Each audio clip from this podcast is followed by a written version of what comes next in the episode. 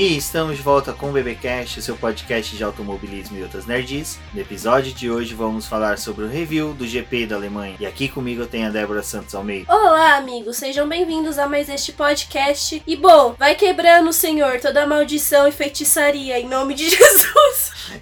Quebrando todas as maldições e feitiçarias pra cima do Sebastian Vettel, que esse foi exatamente um GP de descarrego dele. Mas não aconteceu o mesmo com o Nico Huckenberg, não é? O pacto foi selado no GP da Alemanha do ano anterior. É, o caso do Huckenberg já é um pouco mais trágico, né? Porque com certeza foi usado sangue de freiras virgens do Nepal, que o cara não vai chegar no pódio tão fácil, nem mesmo em uma corrida caótica, onde tudo indicava que ele iria ao pódio. Bom, como vocês perceberam, já foi dito, nós vamos falar sobre o GP da Alemanha, um GP que foi sensacional já nos treinos livres, onde que a gente teve toda uma surpresa de liderança da Ferrari, mas antes de adentrarmos, né, em mais detalhes, vamos agradecer aos nossos apoiadores, todos aqueles que contribuem mensalmente com o boletim do Paddock. Lembrando a todos que no post da edição do BBcast tem o um banner convidando vocês a conhecer né, a nossa campanha na plataforma Após, nossa campanha de auxílio de financiamento coletivo e contínuo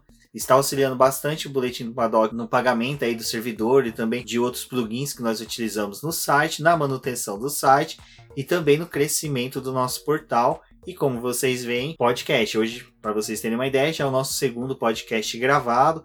Pela manhã gravamos um especial da Fórmula E com a Cintia Venâncio, Sérgio Milani e com o Arthur do Eprix News, que vai ao ar nos próximos dias. Então, muito obrigado aí aos nossos apoiadores, que são Ricardo Bannerman, Maia Barbosa, Eliezer Teixeira, Luiz Félix, Arthur Felipe, Thiago Bullet, Rafael Celone, Will Mesquita, Anthony Santos, Rogério Froner, Helena Lisboa, Cássio Machado, Carlos Del Valle, Bruno Vale Eric Nemes, Bruno Shinozaki, Alberto Xavier e Will Bueno. Obrigada a todos os nossos apoiadores. Fica aqui o convite para vocês que estão escutando este podcast. Não deixem de conferir a nossa campanha de financiamento contínuo e coletivo na plataforma do Apoie-se. Nós pretendemos trazer um canal no YouTube, mas para isso, nós precisamos do auxílio de vocês com essa ajuda no pagamento do apoio. Então, não deixem de se juntar aos nossos apoiadores e ter o nome de vocês citados aqui no podcast, bem como nos vídeos do YouTube assim que a gente tiver um canal.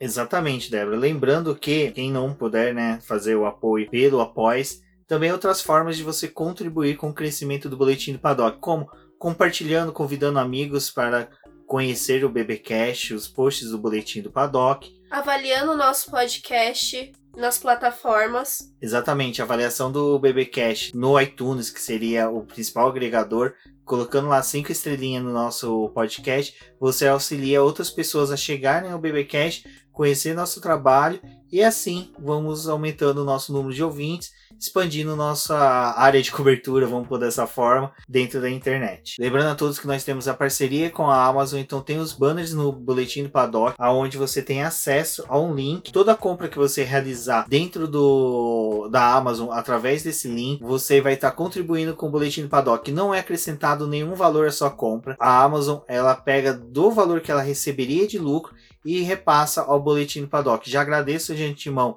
a todos que vêm fazendo isso. Muito obrigado, estamos tendo um excelente retorno.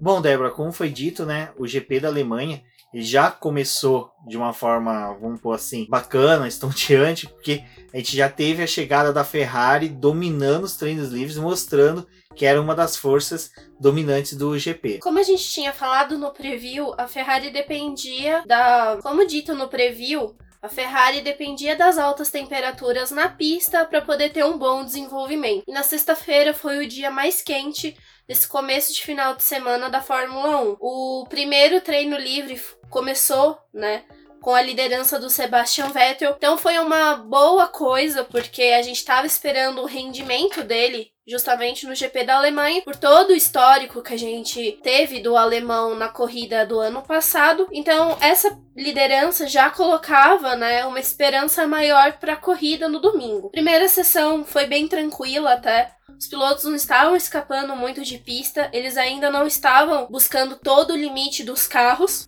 mas ainda assim teve, né, os testes de pneus e bem como as voltas rápidas. Kevin Magnussen provocou uma bandeira vermelha que ela foi bem rápida após o motor da Haas apresentar falta de potência. O carro foi removido para os boxes e a sessão teve continuidade. Ainda assim, nos minutos finais, o Valtteri Bottas acabou espalhando com o carro na brita e depois ele levou essas pedrinhas para o circuito. Tivemos mais algumas voltas, mas a sessão se encerrou sem nenhum dano. No segundo treino livre, poucas horas depois da execução do primeiro, as temperaturas na pista já chegavam a passar dos 50 graus. Então era uma sessão extremamente quente. Foi mais um domínio da Ferrari. A gente viu a Haas nessas sessões de treinos livres retornando com o carro do começo de temporada, porque a configuração se adequava mais, diferente das atualizações que eles tinham tentado fazer para o carro melhorar. Isso só fez o carro piorar ao longo do, das provas, então eles optaram por voltar com o carro do começo da temporada. Os pneus testados foram os médios e os macios, já pensando na corrida do domingo. Ela foi uma corrida onde a gente viu um excesso mais de pilotos extravasando os limites de pista, principalmente a curva 17, onde eles acabavam tracionando e utiliza, utilizando né, toda a saída da curva, então eles passavam com as quatro rodas para fora da, da linha branca e às vezes até mesmo da zebra, e foi um ponto ponto, né, levantado por quem estava assistindo se isso ia ser permitido ao longo do final de semana. Essa sessão ainda contou com a batida do Gasly na última curva. Mesmo assim, a pista foi liberada, os pilotos já estavam executando a simulação de corrida. Eles tiveram um tempo reduzido para poder conseguir testar os dois pneus e elevar eles a uma boa quantidade de voltas, mas a sessão retomou e, a, e ela foi terminada tranquilamente. Para o terceiro treino livre, já era esperado que a chuva começasse a chegar na, na Alemanha e tomar conta do circuito. E antes da sessão começar, a chuva já tinha chegado ela foi passageira, mas foi o suficiente para poder deixar o asfalto molhado. E a sessão começou com as temperaturas mais amenas, mas mesmo assim a Ferrari se manteve na liderança, novamente com Charles Leclerc, que tinha feito, terminado a sexta-feira na liderança com o segundo treino livre. O Vettel, no entanto, ficou em terceiro porque o Max Verstappen conseguiu superar ele numa volta rápida. Isso já aumentou as expectativas para a classificação. Já começou a se falar que a Ferrari ia conseguir essa pole, até mesmo com o Charles Leclerc ou com o Vettel. Foi uma sessão que causou muita expectativa. As voltas que os pilotos utilizaram estavam essa curva 17, passando com as quatro, os quatro pneus para fora, eram excluídas da, dos tempos. Então eles não contavam como volta rápida porque era considerado que o piloto estava tomando vantagem. Então essas voltas foram sendo excluídas ao longo da sessão, até para poder já construir uma consciência para a própria classificação. E dentre essas voltas a gente teve uma busca elevada pelas voltas de classificação e pilotos conseguindo melhores resultados até mesmo na sexta, sétima volta do composto. Logo depois a gente foi para a classificação.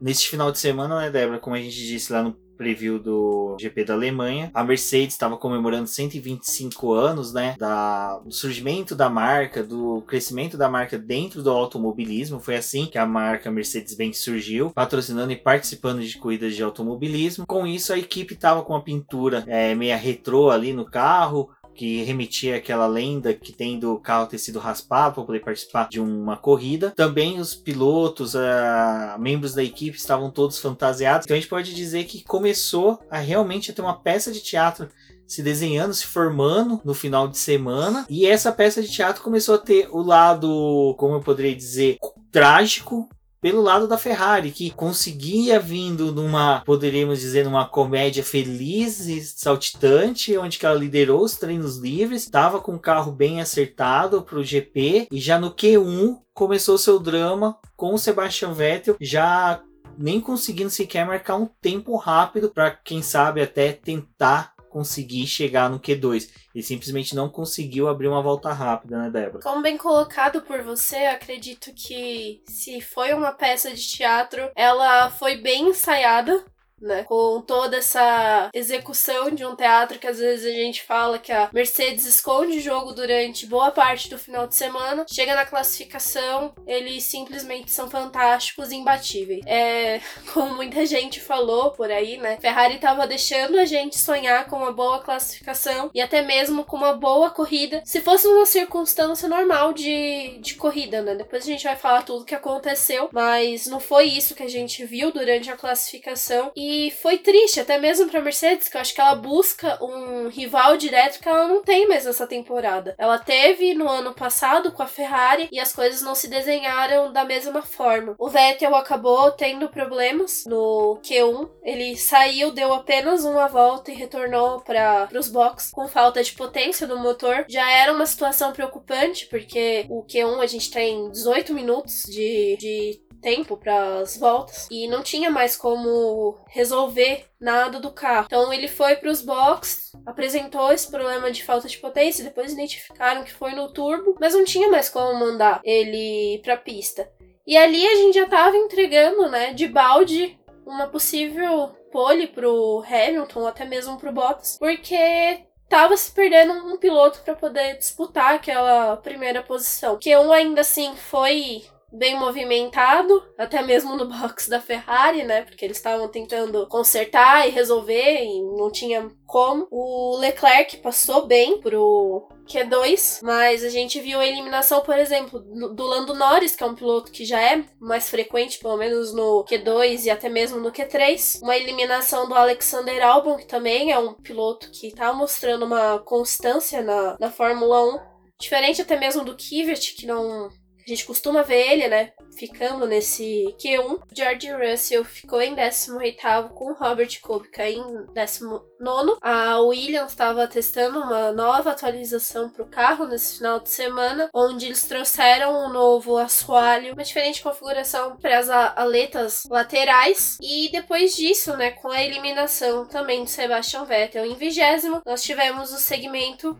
pro Q2. Bom, né, Débora? Já no Q2, a gente já começa a ter a disputa de quem não quer de forma alguma permanecer ali. E normalmente são pilotos bons, são pilotos grandes. Nos últimos tempos, nós ficamos, nas últimas corridas, nós observamos carros como da Renault, Alfa Romeo e até mesmo McLaren brigando para não ficar na, no Q2. Já tivemos um piloto da McLaren no Q1, restava Carlos Sainz a tentar salvar a equipe inglesa. Mas a nossa surpresa, eu acho que do Q2 foi a chegada do Lance Stroll, que ele normalmente era um dos pilotos que residiam ali no Q1 e a chegada dele até o Q2 teve toda uma movimentação de demonstrar de como o carro, até mesmo da Racing Point, casava bem com esse circuito. Até mesmo você, ah, nos nossos bolões de apostas, é, indicou né, o Sérgio Pérez como sendo um bom piloto, porque esse conjunto do, da Racing Point que vinha da Force India sempre se deu bem no traçado alemão.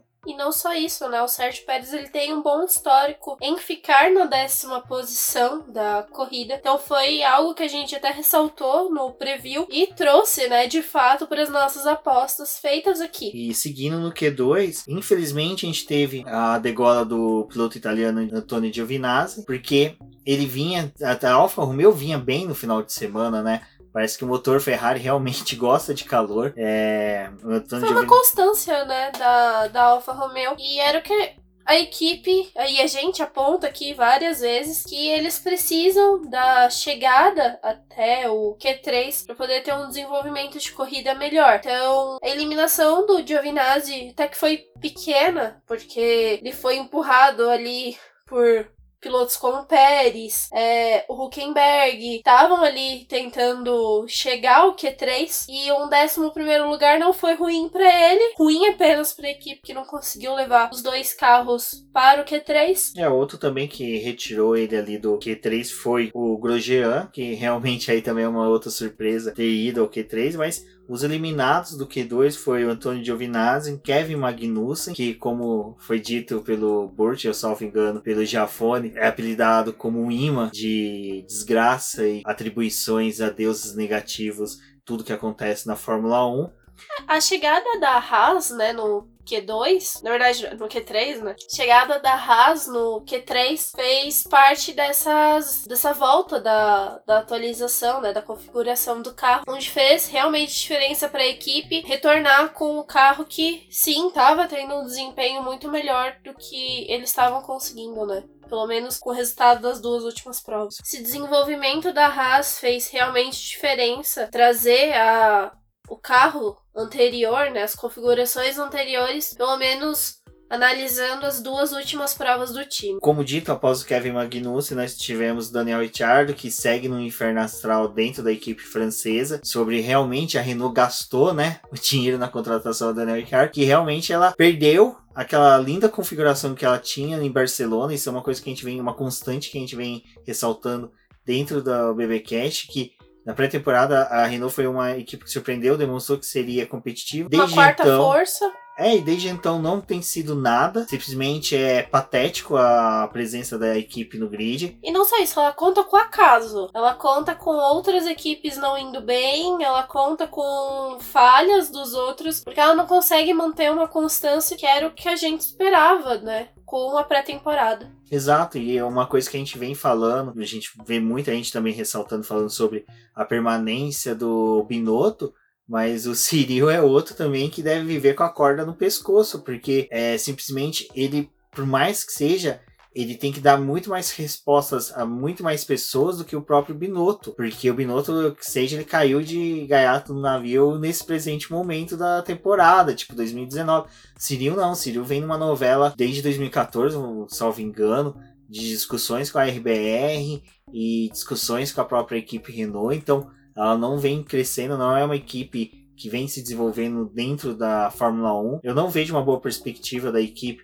até o final do ano. acho que a Renault só tende a piorar. Não creio que numa possível volta de férias aí ela tenha um bom desempenho. É uma lástima, principalmente para o Daniel Ricciardo e o Huckenberg. O Huckenberg aqui até na hora, durante a corrida, eu falei para Débora que o Huckenberg foi o primeiro piloto que eu acompanhei desde as não categorias de base, base, base, mas desde a chegada dele na, na GP2, depois na ida dele para Williams. Então é um piloto que eu acompanhei ele há muito tempo, então eu acho que é uma pena ele estar tá dentro de uma equipe que não dá condições dele pelo menos terminar a corrida. Não que aconteceu hoje tenha sido culpa da equipe, mas muito que se vê às vezes é consequência de toda uma construção negativa. Voltando ao Q2, nós tivemos a eliminação do Denil Kvyat, do Lance Stroll, e aí sim, né, Débora, já começamos a ter a configuração para a, o Q3, onde passaram Lewis Hamilton, Charles Leclerc, Pierre Gasly, Valtteri Bottas, Max Verstappen, Kimi Raikkonen, Carlos Sainz, Nico Huckenberg, Grosjean e Sérgio Pérez. Q3 foi mais movimentado, a melhor aposta era justamente nos pneus macios. O Hamilton não perdeu tempo para poder buscar essa volta dele, então ele e o Bottas foram os primeiros pilotos a deixarem os boxes, aqueceram os compostos o Bottas cravou 1,12,222 e o Hamilton bateu o tempo dele com 11,767. O Verstappen conseguiu se encaixar na segunda posição com 1,12,113. O Bottas foi automaticamente empurrado para a terceira posição. O Gasly era o quarto com o Sainz em quinto. O Pérez, o Raikkonen e o Huckenberg permaneceram mais tempo nos boxes porque eles não iam ter um jogo de pneu a mais para poder disputar duas voltas rápidas na classificação. E nisso, né, Débora, a gente começou a ver que a bagunça que tava do lado do carro do Sebastian Vettel, a, todo aquele tumulto de mecânicos curiosos e dirigentes da equipe desesperados para colocar o Vettel de volta para a corrida, toda essa muvuca mudou pro carro do Charles Leclerc. Lembro que uma vez, eu acho que foi o Burt que chegou a ressaltar na numa das transmissões, agora não vou me lembrar qual, mas ele chegou a falar que a Ferrari ela não é igual às outras equipes que dividem os mecânicos para tem um mecânico exclusivo de cada piloto. Ela é mais uma equipe que acabam o, os times trabalhando do lado que o piloto está precisando mais. Então, normalmente, quando você tem algum problema do Vettel, o pessoal do Leclerc que já tá com as coisas resolvidas pro Leclerc ir pra pista, acaba indo pro lado do Vettel para poder ajudar aquela outra equipe. Durante esse Q3, a movimentação ali no box da Ferrari ainda parecia uma coisa pro carro do Vettel, Mas não, aí você viu o carro, né, estampado com o número 16. Ferrari tinha, né, tava vivendo ali de novo um dramalhão. O Leclerc só demonstrou que não ia mais conseguir ir pra pista porque o carro não tinha condições. E o Binotto foi lá, olhou o carro, ficou tipo, o que que tá acontecendo? Mecânico de um lado, revira o carro, mexe em tudo, nada desse carro sair e o tempo correndo. E aí corta pro box da Mercedes com o Toto Wolff, né, com aquela cara de um pouco desesperado, até preocupado com a situação da Ferrari, quando eles anunciaram que realmente não tinha como colocar o Leclerc na pista e era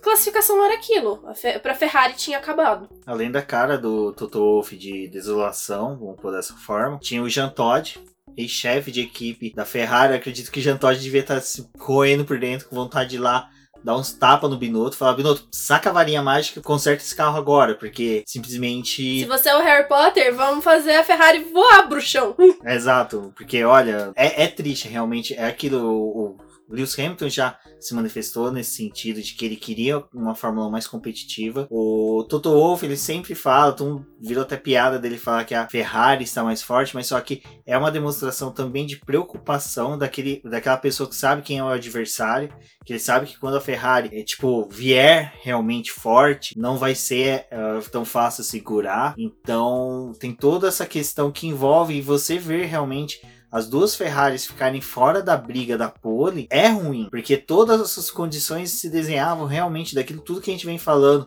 para uma pole do, da Ferrari, seriam as duas Ferraris largando da primeira fila, então seria uma corrida bem competitiva com as duas Ferraris partindo da primeira fila. Foi uma infelicidade, uma fatalidade que aconteceu ali. Eu acho que é a melhor forma de expressar isso. Então, é só torcer, né, para que tudo se arranje dentro da casa da Ferrari. Eu acho que o próximo GP é um GP muito mais para cumprir tabela, vamos pôr assim, porque o foco agora é pegar as férias, trabalhar bem para poder retornar para Spa buscando bons resultados. Eu falei, né, no Twitter que eu não queria ficar parecendo uma viúva do Aiva Beni, mas apesar dele, né, quando a Ferrari afastou ele do, do cargo de chefe de equipe, ter falado que, ah, ele é o cara do marketing, a gente tava precisando de uma pessoa que soubesse lidar melhor com o time, não sei o que, e fizeram toda a troca brusca de tirar ele, colocar o Leclerc e, e todas as decisões que a Ferrari tomou, e agora não me parece uma decisão sábia, porque é uma das coisas que se ressalta muito sobre o Binotto que ele tem um conhecimento muito grande de motor, mas eu não vejo ele como aquele cara que consegue lidar com os dois pilotos que ele tem. A gente já tinha falado nisso que a Ferrari não tem a visão de pista, não consegue lidar com os dois pilotos muito bem, não consegue trabalhar realmente em equipe. Ela é muito só ela ali no grid. E o Binotto, infelizmente, ele, ele não é o cara do marketing. A Ferrari também precisa de um cara que seja do marketing mas que saiba lidar com os pilotos, saiba lidar com, com o carro. Binotto, ele é um cara bom, mas ele precisa ter uma outra pessoa que case ali com ele o trabalho. Porque a gente fala, ai, o Binotto ele é o cara do motor, mas os motores nessa corrida não foram, não aconteceu. E é ruim porque a Ferrari tinha dado atualização nesse motor, eles trocaram o MGUK para essa corrida e chega ali na hora, o motor apresenta problema de falta de potência. O outro tem problema, né? No Leclerc foi com o tanque de combustível, que acho que eles não conseguiram abastecer o carro para poder fazer o resto da classificação, porque na classificação é colocado pouco combustível pro carro tá mais leve, dá as voltas. E falta cálculo, falta estratégia. E eu acho talvez para um, um resto de temporada, se a Ferrari tá pensando em crescer, não seria ruim é, admitir que não está bom com o Binotto e não simplesmente se livrar dele e arrumar um, uma outra pessoa para poder jogar a bucha. Mas talvez colocar ele com uma outra pessoa que pudesse coordenar melhor a equipe e dividir esse fardo. Bom, mas pra gente finalizar o resultado da pole, o Hamilton manteve o 1.11.700 167, a volta foi muito boa. Nem ele mesmo conseguiu reduzir os setores dele, foi tudo amarelinho. O Bottas até arriscou, mas tempo também foi mantido. E o único que podia dar uma cutucada ali no inglês era o Verstappen, mas também não se concretizou. E o grid foi mantido dessa forma, com o Hamilton largando na primeira posição, seguido pelo Verstappen, com o Bottas na terceira posição. Bom, Débora, já iniciamos domingo com chuva. Apesar de que já era uma previsão, né, de que teríamos uma possibilidade de chuva no domingo, a chuva que amanheceu no circuito alemão foi uma chuva forte. A região ali é uma região, ela é bem parecida, acho que com o que a gente vê em algumas regiões do Brasil, onde que você tem uma sequência de dias de calor, de repente você tem um dia com uma chuva bem forte. Foi que aconteceu na região de Hockenheim. Os stories que chamou bastante a atenção né, no Instagram foi da Mariana Becker. À noite ela tava na, numa cidade próxima da, da onde ia acontecer a corrida. E ela falou: Olha, já começou a chover. Mas não era chuvinha, era uma puta de uma chuva grossa, com um raio pra todo lado. Então já tava criando aquela expectativa, né, pra corrida do domingo só por essa madrugada que já tinha começado com chuva. Bom, Débora, e iniciando, né, o GP com chuva, na largada, a gente já teve, assim, eu acho que uma coisa que a gente tinha antigamente era o piloto que largava ao lado do, do Max Verstappen, ele tinha que se preocupar, porque o Max Verstappen ele era um piloto aguerrido, né? Disputava a posição. Eu acho que atualmente o piloto que tem que se preocupar na largada com o Verstappen é quem tá atrás. Porque simplesmente o Max Verstappen está com o costume de não largar. Ele simplesmente engata ré, ou simplesmente começa a querer mudar a estação de rádio, porque ele simplesmente tá ficando. Ou é uma tática já pré-estabelecida dele. Ele largou aquela tática anterior de que tinha que demitir readmitir o Kvyat e agora ele tá com uma tática para vencer corridas, onde que ele tem que ter uma largada muito péssima. É, lembrando que antes da prova realmente começar, né, a largada, o safety car deu três voltas com os pilotos em pista. Foi uma coisa questionável se ia ter a largada com o safety car ou se o safety car ia recolher e até a largada normal. Eles fizeram essas três voltas para poder fazer um reconhecimento de pista. O spray estava muito alto, quem vinha atrás não tinha visibilidade, os pilotos estavam é, reclamando sobre isso, mas optaram por fazer a largada normal depois dessas três voltas. A chuva ainda estava caindo. Eu até tinha falado antes da largada que o Verstappen ele tinha posicionado com o carro meio de ladinho, como se ele fosse embicar com o carro para jogar para cima do Hamilton, já tentando pegar essa primeira posição ali na primeira curva. E teve a largada, o Hamilton saiu o Verstappen ficou parado, até parecia que o carro dele tava com algum problema, sei lá, tinha apagado. Ele demorou um pouquinho para poder ter reação. Realmente, ele foi jogando o carro pro lado, mas ele acabou perdendo a segunda posição e caiu para quarto. Contrapartida, atrás do Hamilton, né, e do Verstappen nessa configuração de largada tinha o Bottas e o Gasly.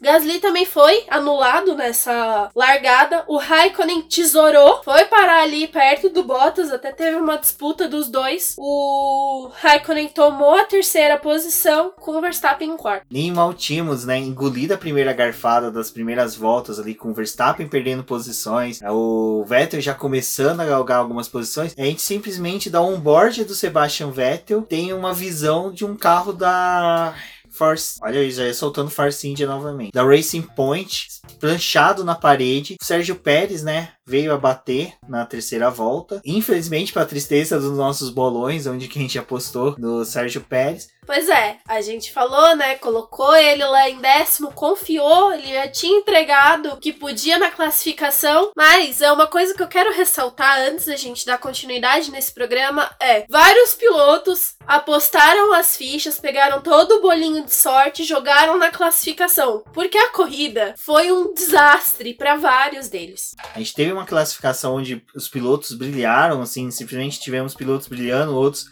nem tanto. Sérgio Pérez veio. Acoplanou, né, Aqua... na reta. É, assim, foi uma aquaplanada já com pouca água, mas infelizmente houve a batida dele. Tivemos a primeira entrada do safety car, e aí é que começa uma questão que a Rafaela do Garoto da F1 levantou, que foi a questão das decisões aonde que cada piloto pautou sua corrida dentro de decisões. Fiquem agora com o áudio dela, aonde ela veio fazer sua participação especial no BBcast e fiquem agora com a Rafaela do Garota da F1.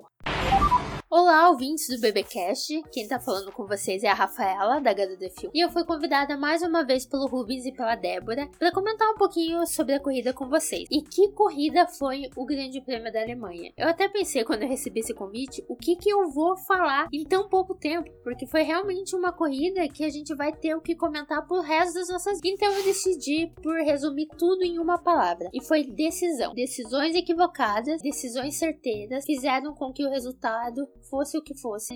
Começando com as equipes na troca de pneu. Talvez não fosse o momento certo, aquilo custou possivelmente a corrida de Charles Leclerc quase custou a do Hamilton. Hamilton ali também teve que tomar outra decisão, que foi cortar o caminho de entrada dos boxes. Isso custou 5 segundos para ele, mas talvez até consciente disso, de que melhor ser punido com 5 segundos do que tentar dar a volta no traçado e talvez nem chegar nos boxes, talvez abandonar no meio da corrida. Também teve a decisão equivocada do Bottas lá na frente. Ele podia ter diminuído os pontos em referência ao Hamilton dentro do campeonato. Ele poderia até ter estabelecido a vaga dele dentro da Mercedes, mas ele forçou demais e tudo isso para passar de uma Racing Point. Ele possivelmente teria ficado com a segunda colocação que foi do Vettel e ele não tomou a decisão certa e acabou abandonando. Vettel, em contrapartida, só decisões certeiras. Ele trabalhou muito bem com a Ferrari, tomou todas as medidas que tinha que tomar em questões de cuidado, em questão de quem abandonou, abandonou, vou tomar colocação, se tiver que ultrapassar, vou ultrapassar. Ele conseguiu se redimir diante da torcida, saiu de último lugar, chegou em segundo lugar com um gosto de vitória. Max Verstappen errou no início, chegou a se afobar no meio da corrida, e a equipe disse: Calma, Max, que vai dar. E deu. Mais uma vez o Max venceu, enquanto o Gasly tá ali fazendo uma corrida que não faz sentido nenhum. Ele não se encontrou. A gente se iludiu com a corrida passada e ele abandonou numa tentativa de ultrapassagem acabou abandonando. Outra decisão equivocada. Então essa corrida realmente se resumiu a decisões e ela não terminou ali na bandeirada, né? Cinco horas depois, a Alfa Romeo ainda foi punida, dois pontinhos caíram no colo do Hamilton e um pontinho no colo do Kubica. A Williams conseguiu um ponto, então foi realmente uma corrida inesquecível. E além disso, tem que agradecer Toto Wolff por ter liberado a Netflix para gravar os bastidores dessa corrida. A segunda temporada de Drive to Survive vai estar tá incrível. Estou ansiosíssima pelo episódio dessa corrida, que talvez seja até dois, né? Porque é tanta coisa para tratar que não vai caber em apenas um episódio. Eu deixo vocês com a Débora e com o Rubens comentando mais, analisando profundamente o que foi realmente esse grande prêmio. Prazer estar com vocês aqui de volta. Quero agradecer pelo convite. E se você não me conhece ou já me conhece, pode me seguir nas redes sociais. Eu sou Garota DF1 em todas elas: Instagram, Facebook e Twitter. E também pelo site www.garotadf1.com.br. Muito obrigada e até a próxima. Fica o meu agradecimento para Rafa por ter participado desse programa. Eu até tinha soltado no grupo das meninas que íamos ter uma participação especial, então a volta da Rafaela aqui nesse programa é uma coisa especial, a gente que compartilha desse amor pela Fórmula 1 e tem esses projetos independentes, como o Boletim do Paddock, ela com Garota da Fórmula 1. Mas agora a gente vai discutir um pouquinho sobre o que ela falou no áudio e também continuar contando o que aconteceu para vocês. Exato. A Mercedes parece que ela gostou, pegou o gosto por esse negócio de chamar os pilotos ao mesmo tempo, né? Então, no começo já da volta 4, quando após a batida do Pérez, a equipe chamou o Hamilton e o Bottas para um pit stop. Eles trocaram o pneu de chuva extrema, que é o de borda azul, já para o pneu de intermediário. Mas antes disso, dos dois se encaminharem para os boxes, o Vettel foi o piloto que teve a resposta mais rápida à batida do Bottas, porque no... mas antes dos dois pilotos da Mercedes se encaminharem para os boxes, a gente teve uma resposta rápida do Sebastian Vettel por conta da batida do Sérgio Pérez, onde ainda na volta 3 ele já tinha seguido para os boxes e instalava os pneus de chuva intermediária, que era a nova aposta para os pilotos que resolvessem parar ali no, nesse momento que o safety car tava entrando na pista. Exatamente, como nós dissemos e a Rafaela ressaltou, foi a partir daí que decisões começaram a ser traçadas. Já nessa rodada de pit stop, uma coisa que ficou bem marcante nos pit stop foi que a pistola que trabalhava no pneu direito, di, eh, dianteiro direito dos carros, de todas as equipes, ou em sua maioria, falharam. Então, acho que deve ter sido alguma consequência aí de calor versus chuva versus argelado, uma vez que são, é, são pistolas pneumáticas. Acredito que também as curvas do circuito, né? A gente tem uma grande quantidade de, de curvas que talvez demandem a utilização desse pneu. Porque ele seria praticamente o pneu de apoio do carro, né? Para as curvas que são feitas pro, pro lado direito. Exato, até o próprio Valese brincou no Twitter que até as pistolas estavam soltando spray, mas não é em decorrência né, do ar úmido, você tem toda a questão do ser, uh, ser pistolas pneumáticas. Então a gente começou a ver isso e eu já comecei a pensar em alguma hora vai dar a famosa merda de pit stop. Porque a partir do momento que você vê uma sequência de equipes dando esse erro, a Ferrari teve, a Red Bull, todas as demais tiveram também esse problema com essa pistola. É, depois a gente teve. A relargada foi até que rápida, né? Foi já na quinta volta. O Hamilton manteve a primeira posição e o Magnussen aparecia ali em segundo, né? Tipo, meio de outra volta, ninguém sabia o que ele estava fazendo ali. E como ele não foi um dos pilotos que apostou nessa parada do, dos box, né? Ele ainda estava com o pneu de chuva extrema. Ele começou a ser engolido pelo, pelo pessoal que estava vindo atrás. E entre os 10, ele em quarto, o Stroll em sétimo e o Norris em oitavo eram os únicos pilotos ainda com o pneu de chuva extrema. E nessa altura da corrida, ainda abrindo a sexta volta, a gente já tinha né, o Sebastian Vettel numa décima posição, que realmente o alemão ele estava apostando tudo na corrida. E é outra questão que é uma decisão, onde que o piloto decide se entregar para buscar um bom resultado, custe o que custar e o por incrível que pareça, era um dos poucos pilotos, se não o único piloto, que em nenhuma tomada de vídeo dele mostrou ele corrigindo o carro. É, acho que a única coisa que teve, que eu, a gente até tava conversando durante a corrida, que eu falei, ele tenta jogar o carro para um lado, às vezes, com o volante, você vê ele fazendo o movimento, o carro não responde, mas nem por conta disso ele tinha errado. Ele só tava tentando dar um jeitinho ali se o carro respondesse bem, se não respondesse também não ia fazer muita diferença. Mas ele tava tendo uma precisão na, nas voltas dele. Então essa décima colocação ali já era boa para um piloto que tinha largado em vigésimo e até num texto do site da Fórmula 1 ele ressaltou que no começo de prova ele tava meio que, ah, essa corrida não vai ser grandes coisas, mas no carro ele começou a buscar inspiração para poder conseguir construir uma boa corrida para ele. Não, e vejam, gente, que nós estamos apenas indo para a sexta volta. Ou seja, apenas um décimo da corrida foi realizada e a gente já teve corrida para os boxes, já tivemos batida, safety car e essas seis voltas, assim como foi dito, a chuva tava naquela vai, volta, vai, volta e nesse momento havia cessado, né, Débora? Bom, o Lando Norris foi o que seguiu para os boxes, eu acho que percebeu que não havia mais como render com pneus de chuva extrema. Começava ali uma certa disputa e até mesmo bem emocionante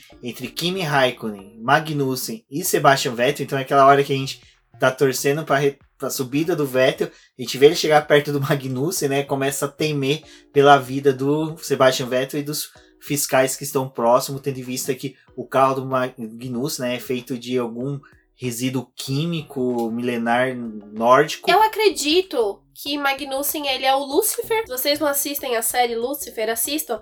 Tá na Netflix. Quem já assinou para poder assistir Drive to Survive, vai e aproveita para poder assistir, porque Lucifer, ele atrai todas as coisas ruins para perto dele. Todas as coisas que acontecem naquela série é por conta dele. Então o quê? Magnussen é Lucifer de Drive to Survive. Exatamente. E o Grosjean seria um bobo da corte. Tá ali, né?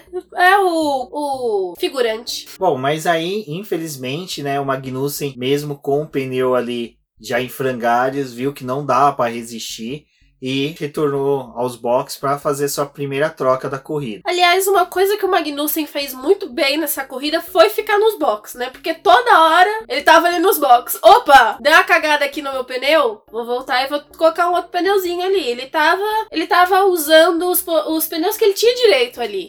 Exatamente, porque ele já havia sofrido uma ultrapassagem do Kimi Raikkonen, vinha sofrendo a pressão do Sebastian Vettel. Ele foi chamado aos boxes, colocou os pneus intermediários, mas só que aí a corrida seguiu até mesmo bem calma, né, Débora? Até a 14 volta.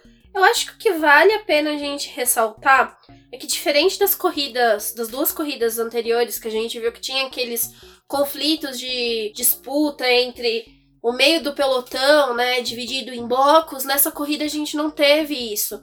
As distâncias eram muito maiores. O, o Hamilton mesmo na ponta ele já tinha 4 é, segundos de vantagem pro Bottas, então a gente não teve muito esses encontros na pista, ou quando eles aconteciam eram de forma rápida. O piloto já tentava ultrapassar para poder não ficar disputando espaço, até porque como a gente tava vendo formar um trilho na pista, não tinha muito espaço para você andar com dois carros lado a lado, porque obviamente, piloto que pegasse o trecho mais molhado da pista, até mesmo com o pneu de chuva intermediária, não tinha como segurar o carro. Bom, mas como você disse, Débora, o Grosjean, ele era um figurante, mas ele foi aquele figurante que tropeçou no tripé da câmera, foi o cara que pegou e sem querer puxou o microfone e apareceu durante a transmissão. Meu gato porque... que aparece na gravação. Exatamente, a única diferença é que teu gato me odeia e o Grosjean nem sequer me conhece. Mas o Grosjean, por que, que ele retornou ao cenário do estiar? Charles Leclerc, né, foi liberado pela Ferrari na rodada de pitstops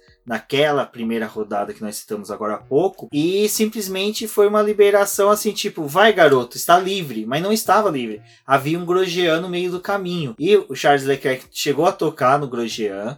Passou um tempo depois, houve até um debate sério, uma movimentação, se iria ou não ter punição para o Leclerc. A FIA decidiu pela não punição e sim aplicar uma multa contra a Ferrari, tendo em vista que eles entenderam que a Ferrari foi o agente causador. Então, perfeito, achei até uma sábia decisão. Agora vou só abrir um parênteses aqui para uma discussão rapidinha, que eu vi muita gente revoltada no Twitter.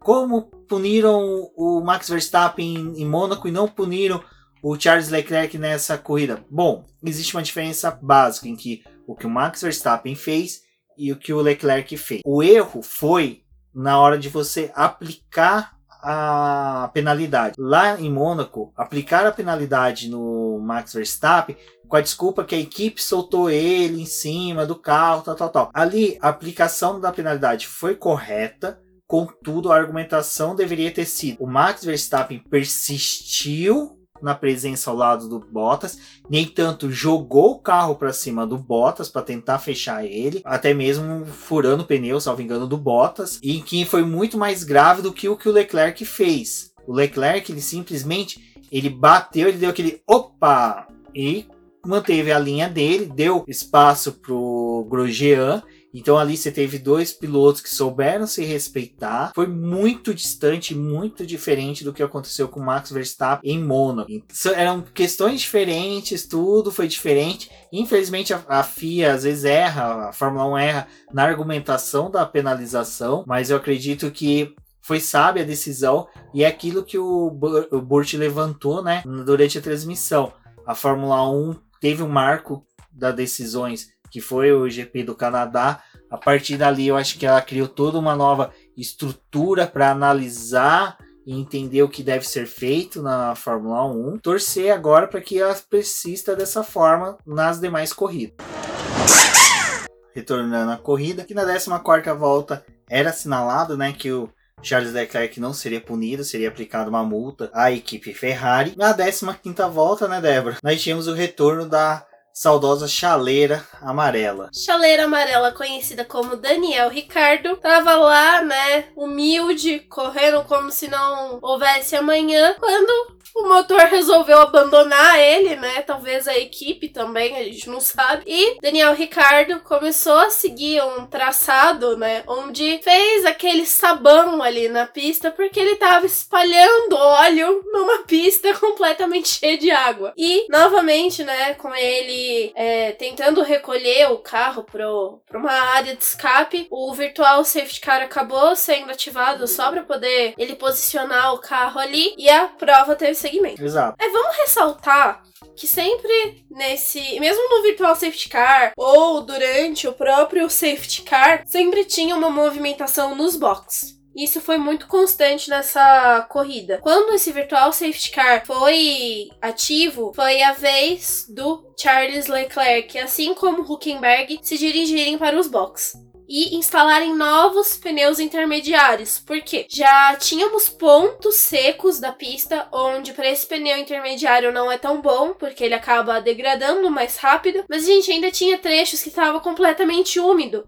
Então não tinha ainda como instalar um pneu, né, pra, pra pista seca. Exato. E como em toda peça de teatro, a gente sempre tem aquele personagem que é o alívio cômico da, da semana, né? Do, da peça. Nesse caso, foi a sequência de curvas antes da entrada da reta principal, que começa já na curva 14, em que a gente viu o Carlos Sainz saindo, Carlos saindo, né, da pista rodando. Simplesmente ele passou ali por toda aquela área ali de arrancada e fez uma arrancada ao avesso. Conseguiu não bater o carro, retornando para a pista.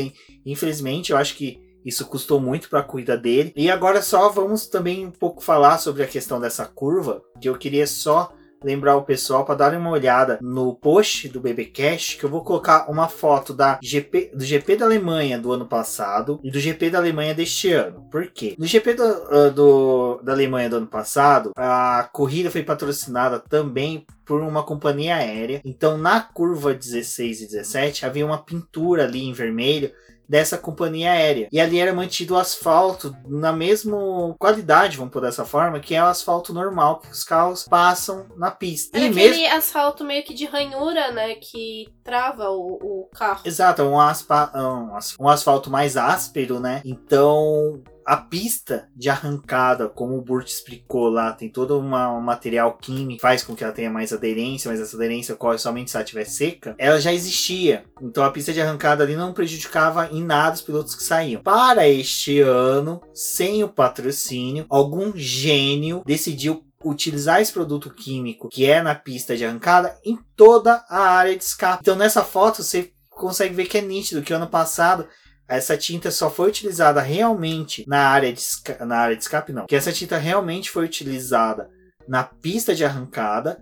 Fora da pista estava o asfalto normal. E este ano, algum gênio brilhante falou: ah, vamos passar em tudo. Acho que eles estavam crentes que o aquecimento global iria permanecer até segunda-feira. Mas houve uma antecipação aí de pauta, não foram avisados.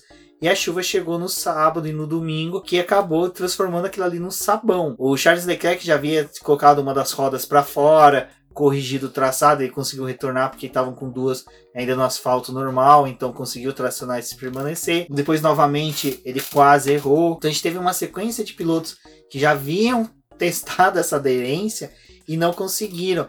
Eu até havia pensado que era um pouco parecida com aquela produto químico que é utilizado na NASCAR, mas daí eu lembrei que na NASCAR, por exemplo, quando chove, eles não põem o carro na pista. Então não fazia sentido eles terem colocado aquilo ali em toda aquela área de escape. Mas, agora retornando à corrida, e também o Carlos Sainz retornando à pista, né, é, ele voltou atrás do Lando Norris, perdeu umas boas posições ali, bem como o tempo, né? Ele acabou passando a ser o 14 colocado, então foi uma grande perda para ele ali aquela rodada. E ainda com os pilotos, né, dando seguimento às suas voltas, mais áreas de pista seca começaram a surgir. O Hamilton lá, tranquilo, né, faceiro na primeira posição, com mais de 6 segundos de vantagem pro Bottas Bottas e o Sebastian Vettel tinha estacionado ali na sétima posição, que era aquela posição que ele não conseguia ir mais pra frente, porque dependia de um, uma pista mais seca e, consequentemente, né, um pneu também de pista seca. Então ele começou a ficar travado ali na sétima posição e não tinha mais o que ele fazer. Nesse momento já havia sido liberado a RS, mas mesmo assim o Sebastian Vettel não conseguiu utilizá-lo, tendo em vista que o traçado é como você disse, havia um trilho. Então, mesmo esse pneu intermediário saindo do trilho, ele era arriscado porque o trilho é o local onde que fica aquela rebarba, né, do fica o green, né, o macarrãozinho. misturado com toda a sujeira da pista, mais água, então a chuva não foi tão intensa durante a corrida para poder lavar. Então era arriscado sair do traçado normal para uma ultrapassagem, então mesmo com o DRS liberado, a gente não viu muitos pilotos arriscando ultrapassagem. E assim, Sebastian Vettel foi um dos primeiros a começar a questionar a permanência né, dos carros com o intermediário. Na volta 23, né, pouco depois, o Magnussen se dirigia novamente para os boxes, retornando para a pista de pneus macios mas a gente percebia ali que era um erro, porque o a chuva começou a cair na reta dos boxes. Então, ela tava retornando pro circuito e um pneu ali macio não era uma boa opção. Não satisfeito, né, com isso que estava acontecendo, Verstappen foi chamado para os boxes assim como Bottas e instalaram nos dois os compostos médios, que eram nada aderentes para a forma como a pista, né, tava e muito menos pro que estava acontecendo ali na reta dos boxes. Então, eles estavam realmente patinando com aqueles pneus. O Verstappen, mesmo assim que ele saiu dos boxes, ele já deu uma sacudida ali, porque o carro não, não tinha como controlar. E logo depois a gente via ele rodando na pista sozinho, até por conta desses pneus. Ele até falou no rádio, porque vocês colocaram, né, praticamente essas merdas de pneu aqui no meu carro. Porque não tem como dirigir com eles. Nesse movimento que o Verstappen fez, até vou pedir uma ajuda aí pro Cássio Machado, nosso apoiador, que é um deus nórdico da, do skate, né? Do mundo dos skates, para ele me falar qual que é o movimento, porque o Verstappen simplesmente subiu num meio que uma lombada ali, deu o giro de 360 graus. É um flip? E, não sei. talvez. E ele voltou pra pista, né? E é, e, é, e é algo que é interessante que a gente vai ver que as figuras que se destacaram na corrida, todos eles tiveram erros, falhas e escolhas, como a Rafaela disse, decisões erradas e certas durante a corrida cerca de duas voltas depois, o Max Verstappen viu que não era possível se manter na pista com esses pneus e foi chamado mais uma vez para poder se dirigir para os boxes. Assim como o Bottas também, já na volta 26, precisava fazer essa troca e pelo onboard dele dava para poder ver que estava impossível guiar com o carro. Ele quase acertou aquele conezinho de referência que tem para a entrada dos boxes e ele estava completamente com o carro solto ali. Né? Era inviável continuar guiando. A melhor alternativa foi o retorno para os compostos intermediários e a gente teve mais algumas voltas ali no piso molhado. Ainda nisso, a gente teve a entrada do Virtual Safety Car por conta do Lando Norris, que abandonou. O Hamilton é, teve uma parada que não foi tão boa. E o Leclerc, né, trouxe novamente uma emoção ali para para a prova durante a volta 29, onde a gente tinha a imagem do Hamilton indo para os boxes e o Leclerc batendo. Só que a, a batida dele era o alvoroço, né, do é, pessoal, porque eu acho que todo mundo ali achou que era o Vettel, tipo, é, era uma Ferrari que tava batendo. Ninguém tinha se atentado a quem era. Até que, né, depois, quando focaram no, no carro do Leclerc, a gente viu finalmente que era ele e novamente aquela imagem dele colocando a mãozinha dentro do capacete, xingando e puto com o que ele tinha feito. Mas ali, né, ele virou passageiro na curva 17, que era essa curva que a gente teve problema durante a, os treinos livres dos pilotos ultrapassarem. Depois, na classificação, né, com volta anulada. E finalmente a gente chegou no domingo com ela, né? O Burt até falou que era como se eles estivessem deslizando no gelo e ele acabou fazendo, né? É, quebrando o carro ali. Não tinha como ele retornar. Até tentou, né? Que foi. Foi um erro gritante dele, né? Que foi aquela patinação dele na brita, porque se você é um piloto com um pouco mais de experiência e acompanhou o Kimi Raikkonen você sabe como é tirar um carro da brita. Kimi Raikkonen, ele não acelera o carro na brita, ele vai tirando o carro cautelosamente, deslizando lateralmente, porque se você acelera o carro ali, a chance de atolar é muito maior. É, que o Kimi Raikkonen nos treinos livres, né, ele visitou as britas, eu acho que deve ter sido alguma tentativa dele de recordar os períodos de rally, bem como testar a profundidade da brita. Não testou ela durante a corrida, mas Charles Leclerc foi aquilo que você falou, né? Foi surpreendente porque os microfones da transmissão captou primeiro o grito da torcida, aí de repente você vê a imagem que é a primeira que aparece tem no post do texto que a Débora fez sobre a corrida. Então era uma imagem que você via o carro de trás,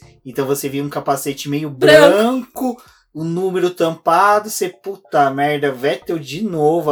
Eu pensei que ele ia descer do carro se fosse o Vettel, ia subir para arquibancada e ficar tomando cerveja ali, tipo, ó, desisti. Entreguei, mas infelizmente foi o Charles Leclerc, que era um piloto que vinha bem na corrida, ele tava numa crescente atrás do Verstappen na busca pelo Bottas, então foi uma, foi uma Ele tava numa quarta colocação, né? Era uma quarta colocação que ele vinha diminuindo a distância tanto pro Verstappen e consecutivamente para o Bottas.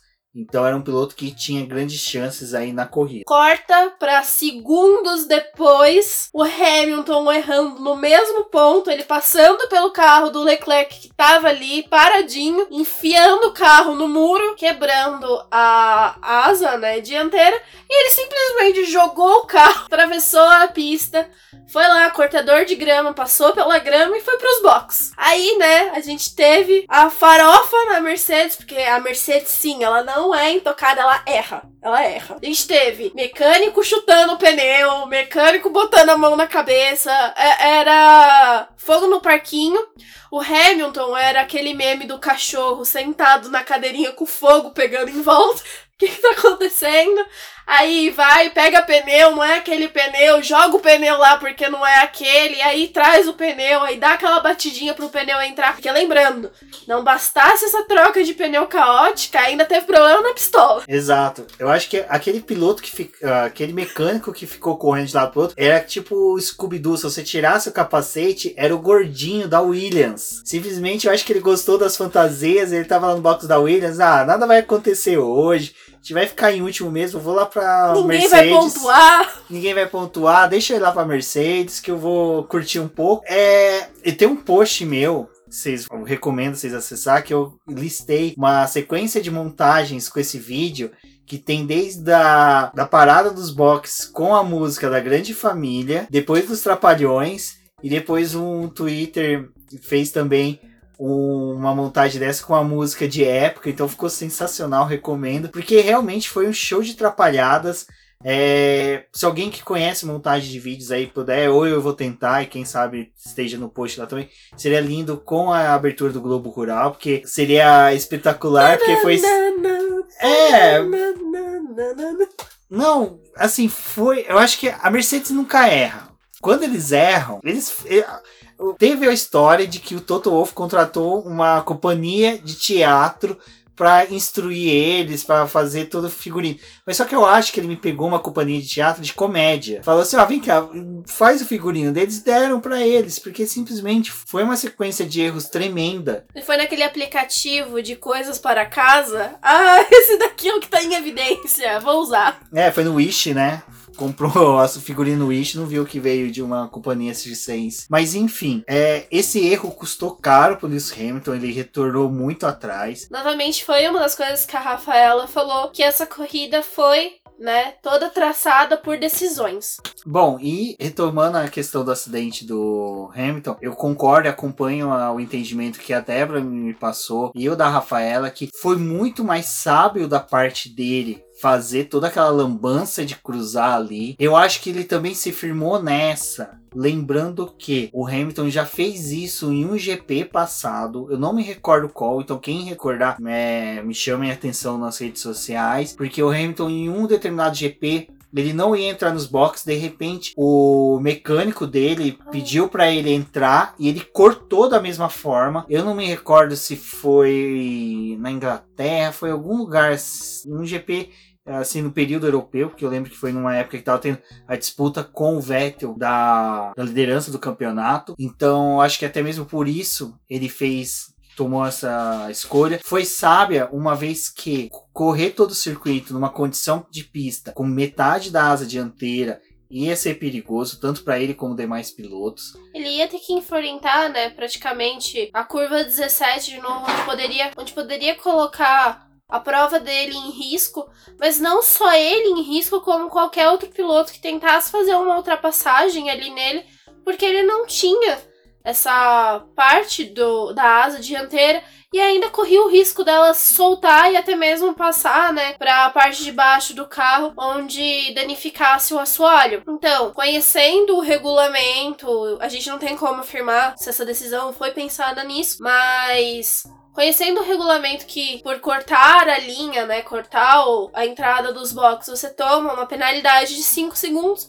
ali foi a melhor aposta que ele podia realmente fazer para a corrida dele e uma decisão para todos que estavam disputando a corrida. E no resumo da ópera, Lewis Hamilton foi punido aí com 5 segundos. A equipe utilizou sabiamente, em vez de deixar o piloto cumprir essa, essa punição final da corrida com um acréscimo de 5 segundos, segurou ele por 5 segundos no pit stop. Ele cumpriu essa punição mais pra frente, quando ele precisou mais uma vez se dirigir aos box. É, com essa punição já tinha sido uma corrida caótica para ele, porque ele não tinha mais como disputar boas posições ali pra frente. Terminar a corrida era a melhor opção para ele. A prova seguiu ainda na volta 40 40. O Nico Huckenberg, com a chance que ele tinha de chegar no pódio, ele conseguiu desperdiçar. Então, né, voltamos aí que ele jogou tudo na classificação. Foi bem, foi até o Q1. Corrida não foi a mesma coisa para ele. Então, assim, né?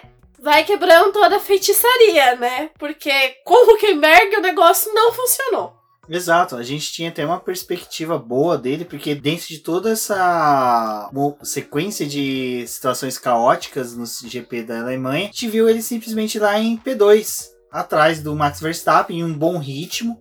Não era um ritmo ruim, ele estava sendo consistente, estava conseguindo manter um bom tempo, mas só que do nada, de repente, apareceu o Nico Huckenberg chanfrado lá na barreira de pneus. Eu acho que deve ser, como a Débora disse, uma maldição, tem que ter um piloto alemão sempre que possível fora do GP da Alemanha, porque foi simplesmente é, uma situação triste. Eu fiquei, como eu disse no começo da, da gravação, eu fiquei sentido porque o Huckenberg é um piloto que eu tenho aquela vontade de ver ele ainda não, não pode, nem que seja só uma vez, nem que seja um pódio póstumo, não tem importância ele tem que ir pro pódio, porque simplesmente é uma carreira triste, porque foi um piloto que chegou badaladíssimo, campeão né, da GP2, foi para Williams, conseguiu um apoio na primeira é, temporada, depois teve toda essa situação de péssimos contratos. Eu acho que ele, infelizmente, permanecer na Fórmula 1, teve algumas escolhas ruins de contrato, mas pelo menos permaneceu. E hoje era a chance dele. Ele depois apareceu ali na barraquinha de espeto do lado do, da arquibancada, lamentando muito a situação dele. Acho que um, um fiscal deve ter comentado alguma coisa com ele, tipo, a vodka tá ali do lado, ele saiu e me chacoalhando a cabeça. E, infelizmente, depois teve a imagem dele nos box, conversando com os mecânicos. Eu entendo que a situação é ruim para ele dentro da Fórmula 1, mas não é um piloto tão ruim a ponto de merecer esse, essa maré de azar que circunda ele há tanto tempo. Bom, com o acidente do Nico Huckenberg, o safety car retornou para a pista. O Verstappen e o Vettel foram para os boxes, assim como o Lance Stroll, que teve essa sacada, né, da Racing Point, levar ele para os boxes ainda nesse primeiro momento ali, enquanto os demais pilotos, né, demoraram um pouco mais de tempo para poder instalarem os pneus é, de pista seca. Era uma aposta um pouco arriscada ali ainda, mas já tinha, né? Uma possibilidade da pista ir secando e a chuva não retornar até o final da, da bandeirada, né? A gente teve, né, toda aquela movimentação lá nos blocos com os pilotos entrando juntos praticamente, até que o Stroll acabou aparecendo ali na segunda posição com Daniel Kvyat em terceiro. Então a configuração era Verstappen, Stroll, Daniel Kvyat. Outra coisa que ninguém estava entendendo, né, depois do segundo lugar de Kevin Magnussen ali no começo da prova. Exato, mas aí é aquilo novamente que bate no que a Rafaela e vocês estão falando aqui dentro do BBcast, que foram as decisões. O Stroll simplesmente apareceu de repente no box, no momento que estavam pilotos ainda com o intermediário, havia água na pista.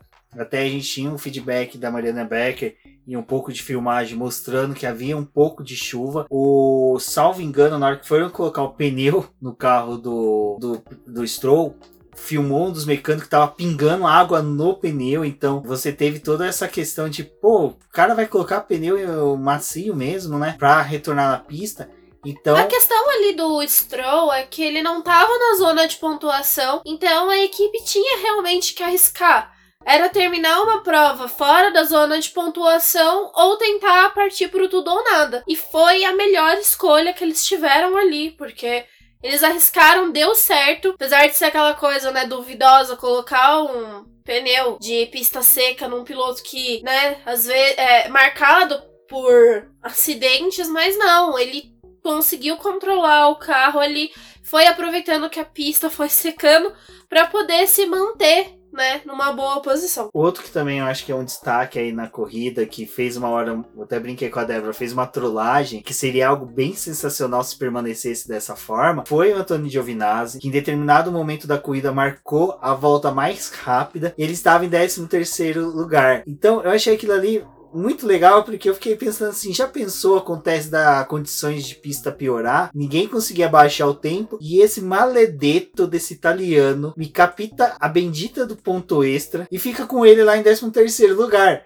Seria muito da hora, porque daí, assim, seria legal porque na disputa de todo mundo, querendo ponto, tal, tal, tal, o cara me faz a volta mais rápida e tá justamente no local onde ninguém pontua com a volta mais rápida. Não, e fora isso, era a Alfa Romeo se deslocando, né, dos pontos para fora da zona de pontuação, porque nesse momento que o Giovinazzi estava em 13 terceiro, Kimi Raikkonen era o 11 Nenhum dos carros da Alfa Romeo estavam pontuando naquele momento. Bom, e nisso, né, a maré de azar, né, seguia para cima do Lewis Hamilton, porque ele simplesmente aparecia novamente em tela, rodando em pista. E nisso, um pouquinho antes, a gente teve ainda o Kvyat ultrapassando o Stroll, algo que seria normal em qualquer universo, mas mesmo assim o Stroll continuava lá persistindo na terceira colocação. Nisso, Sebastian Vettel continuava galgando suas posições, ultrapassando a todos e a tudo. Ele até tinha caído para décimo com a parada nos boxes e aí ele teve que voltar a subir, né, no, no grid depois dessas paradas. E foi o que foi colocando ele mais para frente. O Magnussen ainda teve que ir para os boxes de novo. Ele disputou espaço ali com o Gasly, teve uma dificuldade para poder ultrapassar o Gasly. Ele começou a escalar o grid até que ele chegasse no Sainz, né? E tentasse a ultrapassagem com, com o Sainz, mas. E como dito, o Lewis Hamilton rodou na pista, acabando com os pneus que ele estava, teve que retornar aos boxes. E nisso, o companheiro dele, né, seguia na pista, mas uma pessoa que não tem um bom companheiro e a, o outro companheiro que não tem uma boa pessoa é o Kevin Magnussen e o Grosjean, que novamente se encontraram. Eu acho que o que aconteceu? Os dois, a Haas ficou puta porque a Netflix estava no box da Mercedes, não estava filmando eles. Então o Gunter lá simplesmente chamou os dois no rádio falou: ó, faça uma merda em pista porque os caras estão só filmando a Mercedes. E foi nessa hora que os dois se encontraram. Kevin Magnussen e o Grosjean, ao rádio deles pareciam de duas crianças quando é pega pela mãe fazendo arte, em que um começa a falar: Não, foi ele, foi ele, olha o que ele fez, olha o que ele fez. Uma situação patética. Torcemos para que no futuro não vejamos novamente, ou vejamos bastante, porque é algo sensacional esses dois se encontrando em pista. Mas como dito, o Valtteri Bottas seguia ainda lá na frente tinha sua chance de subir ao pódio, tentar ganhar alguns pontos a mais que o Lewis Hamilton e assim diminuir a distância dele de segundo colocado para o Lewis Hamilton, que era o primeiro, né, segue na liderança do campeonato, mas Valtteri Bottas quis testar a proteção de pneu e eu acho que foi o acidente mais forte que a gente teve no final de semana, que ele simplesmente na 57ª volta chanfrou o carro ali no, na barreira de pneus. É, com a batida do Bottas a gente teve novamente a entrada do safety car. Eu acho que o carro do safety car foi a única Mercedes que permaneceu mais tempo liderando a prova. Foi a única que pôde comemorar os 125 anos para a própria Mercedes, que não era o quê? Um carro de Fórmula 1, porque os 125 anos era de equipe e não na Fórmula 1. Olha, ó. Jogada de marketing, ninguém tinha visto isso antes, isso a Globo não mostra. Bom, e aí tivemos a relargada, recolhe o safety car para tristeza da torcida alemã da equipe da Estrela Brilhante. Mylander, né, volta cabisbaixo de novo pros box. torcendo para alguém rodar. A gente teve mais uma troca do Hamilton de pneus. A relargada aconteceu na volta 59. E, bom, o Vettel tava ali conquistando posição, chegou no Stroll, conseguiu ultrapassar. Depois ele utilizou, né, a asa móvel para poder ir atrás do Kvyat também conseguiu essa ultrapassagem para poder se tornar o segundo colocado. Dessa vez foi a primeira vez que nós tivemos a disputa direta do armamento alemão contra o armamento russo, dois torpedos indo para o encalço do Max Verstappen. Eu imagino Max Verstappen olhando no retrovisor vendo dois torpedos, um russo e um alemão vindo para cima dele. Até mesmo a Juliana Serrazoli estava fazendo uma pergunta no Twitter perguntando qual seria o nome de uma da filha do Kvyat que nasceu e não escolheram o nome ainda. Eu indiquei o nome Katyusha, que era um nome de um foguete, né, um torpedo, um míssil russo soviético utilizado na Segunda Guerra Mundial, foi muito utilizado. Até hoje, esse nome ainda é utilizado por algumas Miss, que nem a Miss República Dominicana tem esse nome, algumas atrizes, mas eu acho que seria um bom nome aí para uma criança filha de um torpedo. Eu vou me isentar da escolha do nome, porque eu não, não sou boa, minha pronúncia só correta pro alemão, pro russo eu não posso arriscar. Mas a gente, né, teve já o desenho ali na volta 63 pro final da prova, com a bandeirada na volta 64 com uma vitória, né, do Verstappen, mas sim um momento de redenção pro Vettel cruzando a linha de chegada no segundo lugar. Eu acho que foi a comemoração de comemoração mais legal que a gente teve durante todas essas provas ao longo desse ano, porque Sainz foi cumprimentar o, Ki, o Kvyat, então teve toda uma manifestação ali de felicidade, né? Até a própria Red Bull aplaudindo o Vettel, o Christian Horner indo cumprimentar o, o Vettel pelo segundo lugar. Eu acho que era o segundo lugar que eu tinha falado ali na, durante a classificação que não precisava ser uma vitória do Vettel, mas sim uma boa corrida para ele. Exato. Nessa comemoração nós vimos também o Kvyat sendo cumprimentado por todos. Foi cumprimentado também pelo Christian Horner e o Helmut Mark. Mas naquele momento eu acho que o Kvyat estava muito mais falando me chame novamente, porque um piloto que ficou totalmente apagado e nem chegou a cruzar a linha de chegada foi o Gasly. Momentos antes da bandeirada, a gente teve um momento assim de alegria aos fãs do Vettel, porque simplesmente cortou para uma Red Bull indo para a área de escape. No momento a gente não conseguiu identificar, porque foi um lance de imagem muito rápido, mas retomando a imagem, a gente viu que o Gasly tentou ultrapassar o Albon, não foi uma boa escolha dele, ele acabou batendo a asa a dianteira dele no pneu do Albon, quebrou a asa, foi para debaixo do carro, furou o pneu, então teve toda uma consequência ruim para o piloto francês, um piloto que já no final de semana teve uma batida, teve o Helmut Marko soltando uma pérola, falando que o, a Red Bull não tinha né, mais peças de reposição. Aí o cara vai lá e me quebra uma asa dianteira, provavelmente prejudicando até o assoalho do carro. Então, naquele momento ali de felicidade e cumprimentos, eu acho que o Kvyat deve ter falado pro Christian Horner e pro Helmut Marko, olha, eu tô no pódio. Simplesmente assim. Foi bacana, como a Débora disse, a nesse momento em que teve os cumprimentos ali após a chegada.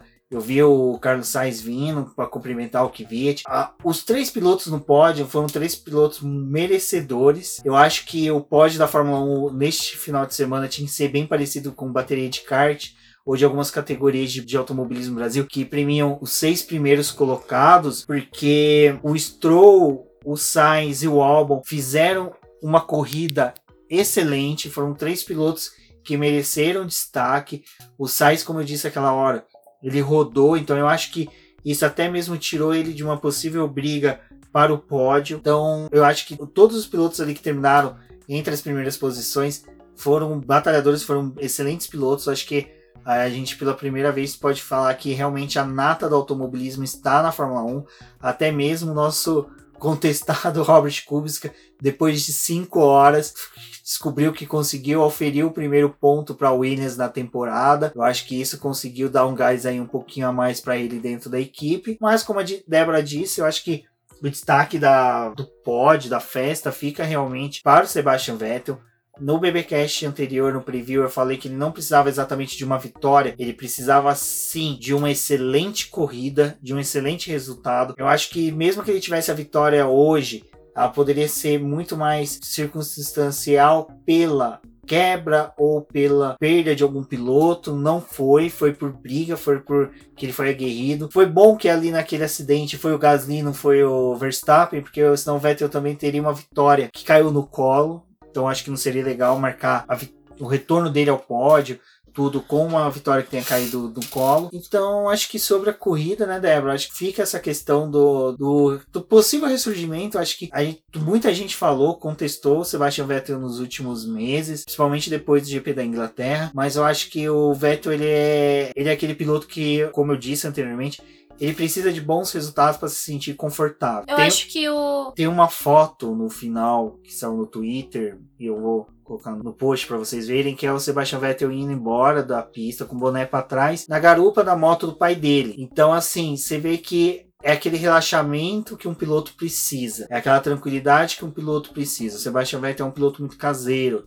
ele é muito família. Eu acho que isso ajuda bastante. Aquilo que eu falei anteriormente do Lewis Hamilton dançando com o afilhado dele é muito próximo disso que o Sebastian Vettel fez. O relaxamento de um piloto quando está bem é um excelente sinal de que ele está em condições de disputar. O Hungaroring será, eu acho que uma corrida muito mais, como eu disse, para cumprir tabela, porque é uma pista travada, uma pista que há pouca disputa de posições. A Ferrari vem com atualizações, então eu acho que o Sebastian Vettel ainda pode ter um destaque, mas eu acho que ainda não vai ser o GP que a gente vai ver ele em toda a sua essência. Eu acredito que vai ser muito mais em Spa. Eu acho que os resultados dessa corrida serão colhidos em Spa. No Ring, como eu disse, vai ser só cumprimento de tabela. Eu quero ressaltar três coisas antes da gente partir para o momento em que a gente falar para vocês a situação do campeonato. É, uma das coisas é essa leveza que o Vettel faltava para ele. Ele não tá confortável com o carro que ele tem nessa temporada, porque ele é um carro que é muito solto a traseira e ele preferia que não fosse dessa forma o carro, então é um, algo que ele não se adaptou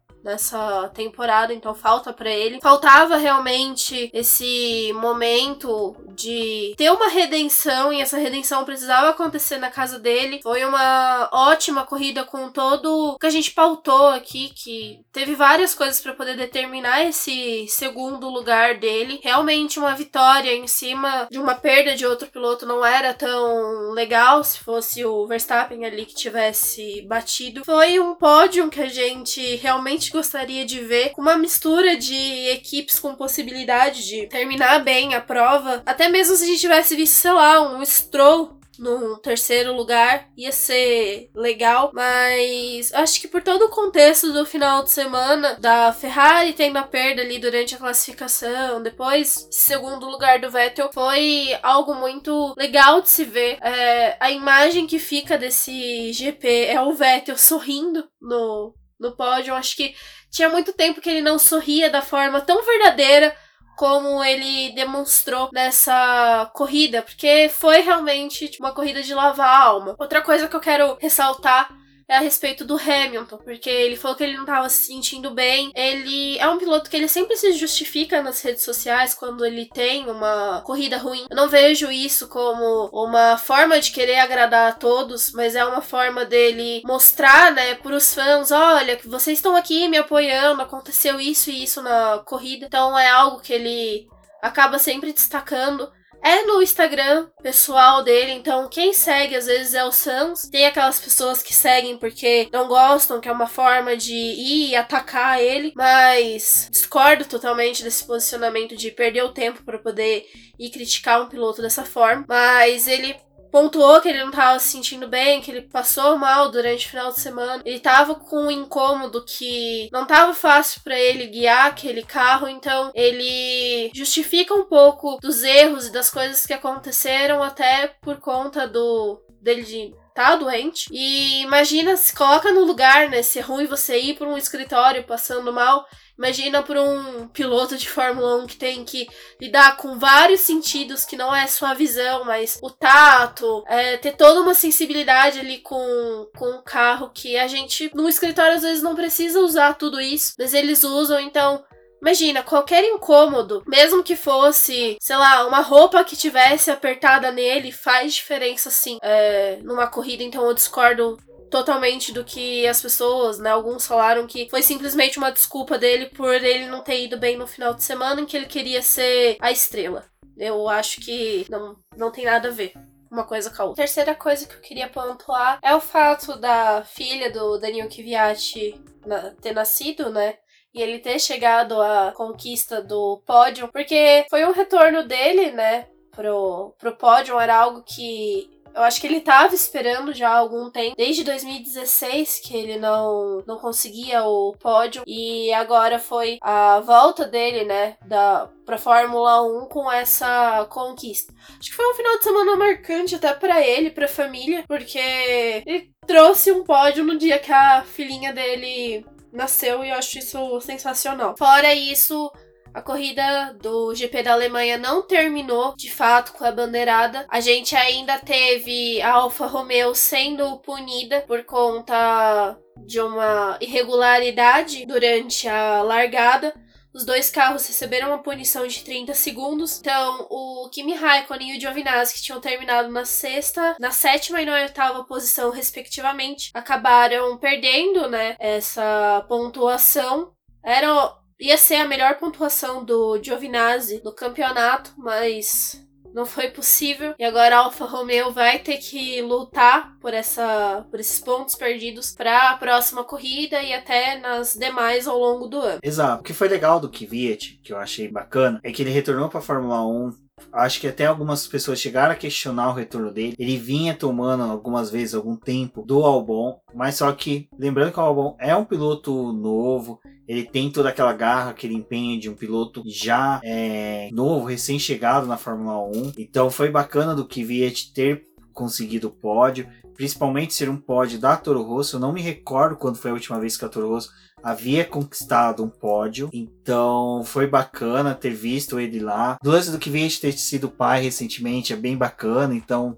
tudo isso acho que junta, é, traz uma emoção a mais, principalmente para o pódio dele. Como dito pela Débora, Alfa Romeo foi penalizado em 30 segundos. Foi uma penalização até mesmo muito forte, eu acho que é em decorrência muito mais pelo fato da equipe ter infringido uma regra e regra técnica, uma regra que realmente assim ela não é tão visível para todo mundo, para os comissários. Eu ter de uma punição dessa ter acontecido. É, eu acho que a, a força da punição que 30 segundos é muito no universo da Fórmula 1 se dá por essa questão de você tentar ser malandro em algo que é difícil detectar. E quando pega a punição é forte para justamente inibir demais infrações desse tipo. Mas eu, eu não acredito que essa punição da Alfa Romeo foi algo assim feito do modo malandro de tentar ganhar vantagem. Acho que foi mais um, um erro mal calculado ali que acabou passando pelos mecânicos e engenheiros que aquilo fosse acontecer, porque foi com os dois carros, talvez um acerto ali no momento final acabou é, resultando nisso e não algo revertendo para a equipe como uma forma de, ah, já que a gente não conseguiu ir com os dois carros, né, para pro Q3, só o Raikkonen passou tentar tirar uma vantagem numa, numa largada. Não, não vejo dessa forma nenhuma conduta da Alfa Romeo com, com essa relação. Exatamente. E outro ponto que eu acho que é podemos acrescentar que foi o primeiro ponto da Williams na temporada. O Robert Kubica com isso conseguiu primeiro GP que ele fica na frente do Russell, é o primeiro GP que ele pontua. É aquela coisa, é muito mais um ponto, acho que vai ser um ponto de consolo para a equipe do que realmente algo assim a ser comemorado freneticamente, porque em decorrência de punições, foi um GP em que somente 14 carros terminaram, né? Então é, eles tiveram muito mais a constância em pista do que realmente um desempenho. Vale lembrar que teve em determinado momento que o Robert Kubica chegou a dividir curva com o Vettel de uma forma um pouco mais aguerrida, quase comprometendo a corrida do Vettel. Então, é, vale pôr esse ponto que a Williams também veio com atualizações para essa corrida, então eles tinham já uma perspectiva de um bom desempenho. Pode ser que tenha, então isso pode ser também um bom sinal para a equipe, porque atualizações que fazem com que o carro fique na pista, não rode, não, não tenha aquaplanagem, enfim, é muita coisa para se pensar. O GP da Alemanha, eu acho que ele entra assim para a história, acho que por todos os acontecimentos, não teve uma volta que a gente não teve um acontecimento. O post da Débora de review da corrida, em que ela faz pontuando volta a volta, realmente esse teve volta a volta acontecimento, se não tinha uma ultrapassagem, tinha um encontro de pilotos tinha alguém rodando, tinha alguém no pit stop. Então eu acho que é uma corrida aí que vale muito ser reassistida nós mesmos após a corrida. Ter, uh, terminamos de fazer as postagens padrões do BP após a corrida. Chegou a nossa comida e a gente acabou comendo na frente da TV, algo que não é comum, porque simplesmente estava passando no Sport TV a reprise, então foi sensacional. Mesmo você assistindo, sabendo o que ia acontecer, a gente conseguiu rever alguns detalhes que havia passado despercebido na corrida. Então foi bem bacana. Então recomendo para quem não assistiu a corrida que assista novamente e quem assistiu, se tiver oportunidade, reassista porque foi uma corrida bem interessante que marcou essa temporada 2019 que já vem de três corridas bem empolgantes. Como pontuado bem pela Rafa, é, esse episódio de Draft Survival acho que vai ser o mais esperado da próxima temporada. Semana a gente teve de fato, né, a confirmação e que vai ter sim essa produção, ela só vai chegar no próximo ano. Fica aí a expectativa, né, dos fãs da Fórmula 1 e de modo geral tudo que aconteceu. Mas agora é aquele momento que a gente passa para vocês o review do campeonato de pilotos e também o de construtores. Rubens vai começar com o de pilotos. Bom, de pilotos, acho que um destaque que nós temos aí vai ser o polonês Robert Kubica, que alcança o primeiro ponto dele. Com os pontos perdidos pelo Giovinazzi, ele volta para um ponto, então os dois dividem ali a 18ª posição com um ponto apenas sete pontos atrás do Grosjean. Sérgio Pérez, que, como dito, tinha chances de pontuar, está lá agora na 16 posição.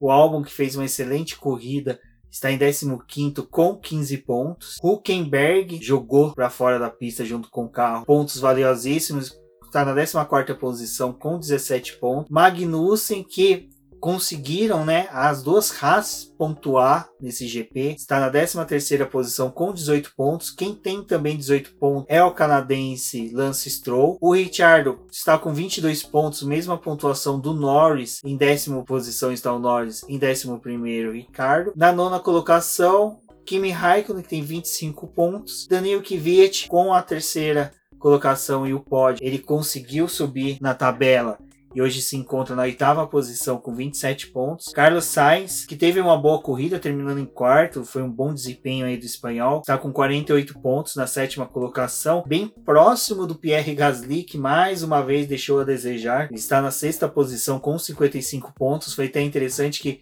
com a saída do Gasly sendo o último, ele lidera a. ele fecha né, a planilha ali de pilotos. Então você tem um piloto da Red Bull na primeira colocação e em último como ele abriu a última volta, o Pierre Gasly. Tá liderando alguma coisa, né? Charles Leclerc está em quinto lugar, com 120 pontos. Conseguiu aí perder valiosos pontos com a saída deles. A gente viu aqui agora vários pilotos que realmente perderam pontos. A GP da Alemanha foi navalhada para tudo quanto é que é lado. É, Se... pro Leclerc era a oportunidade de estar ali mais próximo do Vettel, que era o resultado que ele tinha obtido na corrida anterior. Exato. E o Sebastian Vettel, né, consegue ali permanecer na quarta posição com 141 pontos, ainda brigando para alcançar o Verstappen, que já se firmou na terceira colocação com 162 pontos, diminuiu e muito a vantagem que o Bottas tinha para ele, né, com 184 pontos. O Bottas está em segundo lugar, bem distante do Lewis Hamilton, que lidera de forma absoluta com 125 pontos. Tecnicamente, o Sebastian Vettel aí tem duas vitórias praticamente, praticamente assim, bem próximo de duas vitórias de liderança. Então, se hoje terminasse o campeonato, uh, quer dizer, se a corrida fosse para terminar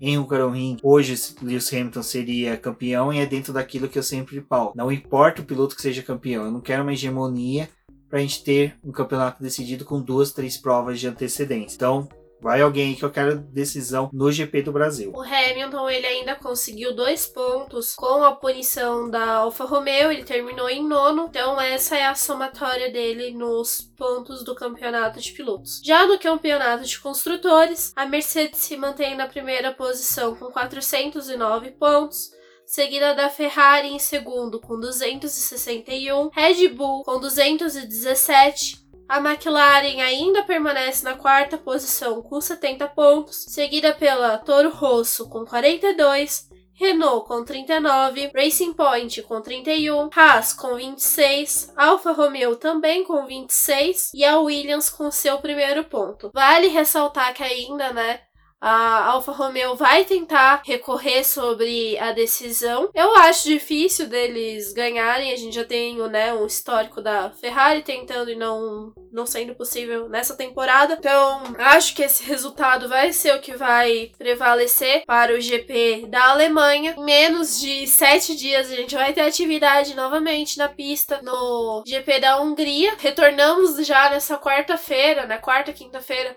com o preview sobre essa corrida, tanto o podcast quanto o nosso texto no site. É, peço aqui para vocês que avaliem o nosso podcast, é, principalmente no iTunes, com cinco estrelas. Convido vocês para poder divulgarem nosso podcast para os amigos que também gostam de Fórmula 1. Dá lá aquela cutucadinha, pede para eles poderem escutar o nosso programa. Obrigado a todos que utilizaram a hashtag Fórmula 1 no BP. Continuem utilizando ela pelo resto da semana até o próximo GP. Durante a pausa da Fórmula 1, nós ainda vamos ter programas do Boletim do Paddock. Vamos tentar trazer algumas coisinhas diferentes para vocês. É, esses são os meus recados. Eu vou me despedir aqui. É, meninas que estiverem escutando o nosso programa, eu também convido vocês para poder entrarem no grupo de meninas no Girls Like Racing no WhatsApp. Se vocês quiserem, podem me chamar no Twitter como The Flowers. Nossas redes sociais é Boletim do Paddock no Instagram, eu tô fazendo postagens lá diariamente. No Twitter como arroba diz no boletim que. Eu sou a Débora e até a próxima. Obrigado a todos que ouviram o BBcast até aqui.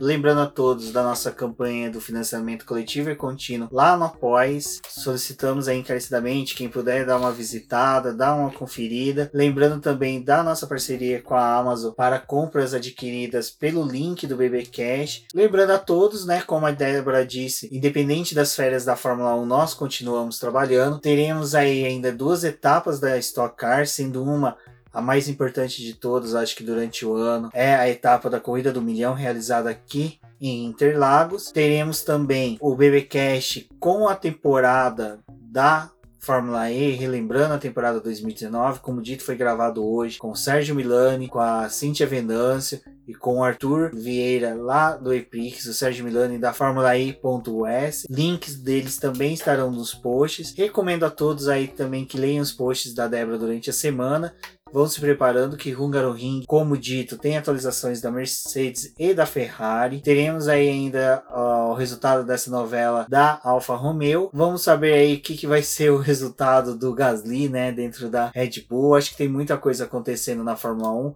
A Silly Season começa após o Hungaroring, mas eu acho que agora ali nos bastidores já tem bastante coisa sendo discutida. Um forte abraço a todos e até a próxima.